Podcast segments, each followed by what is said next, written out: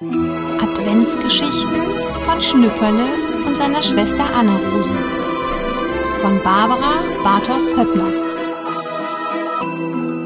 Der 14. Dezember.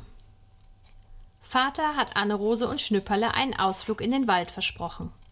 Er kommt heute schon mittags nach Hause und bringt Anne-Rose von der Schule mit. Es gibt gebratene Leber mit Äpfeln, Zwiebeln und Kartoffelbrei. Das ist Schnüpperles Leibgericht. Aber heute hat Schnüpperle überhaupt keine Ruhe zum Essen. Am liebsten würde er sich mit Mantel und Mütze an den Tisch setzen, damit es nachher gleich losgehen kann.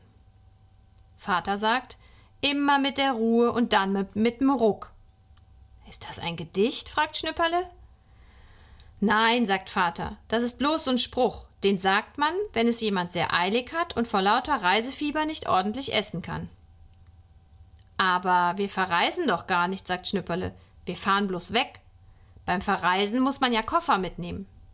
Und wir nehmen den Schlitten mit. Den Schlitten? fragt Anne-Rose. Fährst du mit uns Schlitten, Vater? Hab ich vor. Jetzt kann es sogar Anne-Rose kaum noch erwarten. Endlich schiebt Vater den Schlitten ins Auto und setzt sich seine Pelzmütze auf. Ich darf doch neben dir sitzen, nicht? fragt Schnüpperle. Immer willst du nach vorn, sagt Anne-Rose. Ich muss doch fahren helfen, sagt Schnüpperle. Ich bin doch der Beifahrer. Aber auf der Heimfahrt setz ich mich neben Vater. Sie winken, solange sie die Mutter sehen können.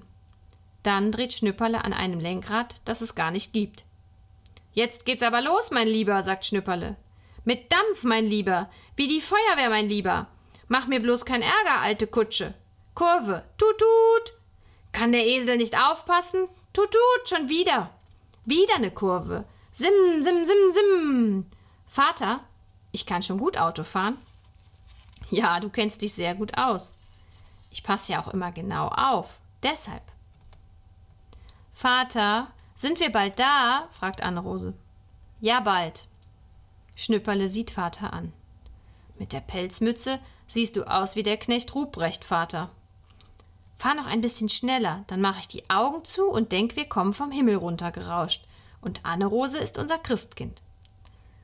Vater, ruft Anne-Rose, was ist denn das dort für ein bunter Vogel?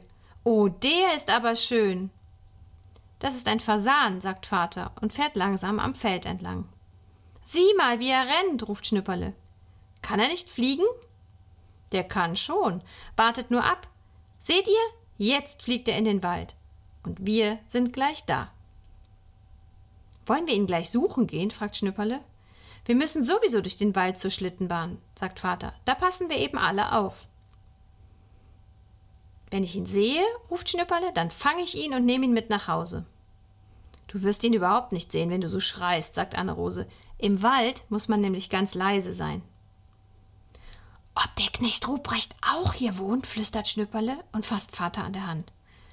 Weiß ich nicht genau, sagt Vater. Horch mal, Vater. Schnüpperle bleibt stehen. Ich glaube, es schnarcht einer. Ob er das ist?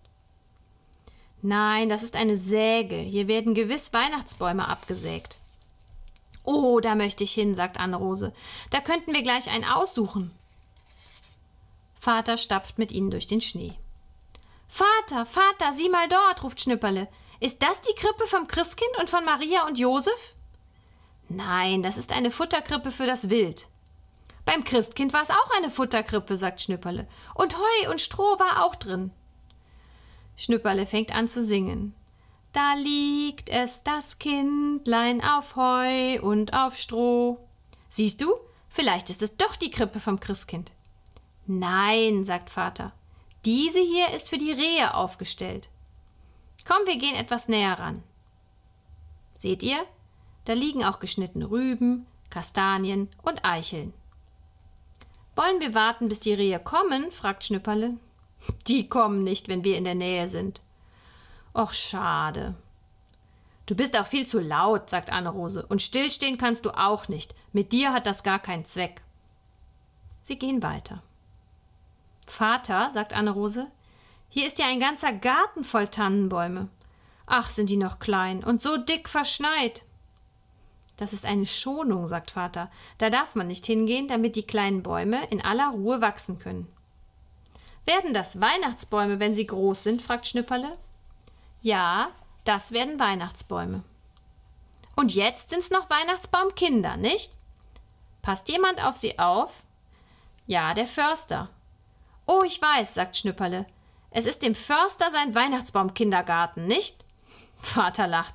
Du bist mir schon so einer, sagt er. Aber jetzt kommt. Dort drüben ist die Rodelbahn.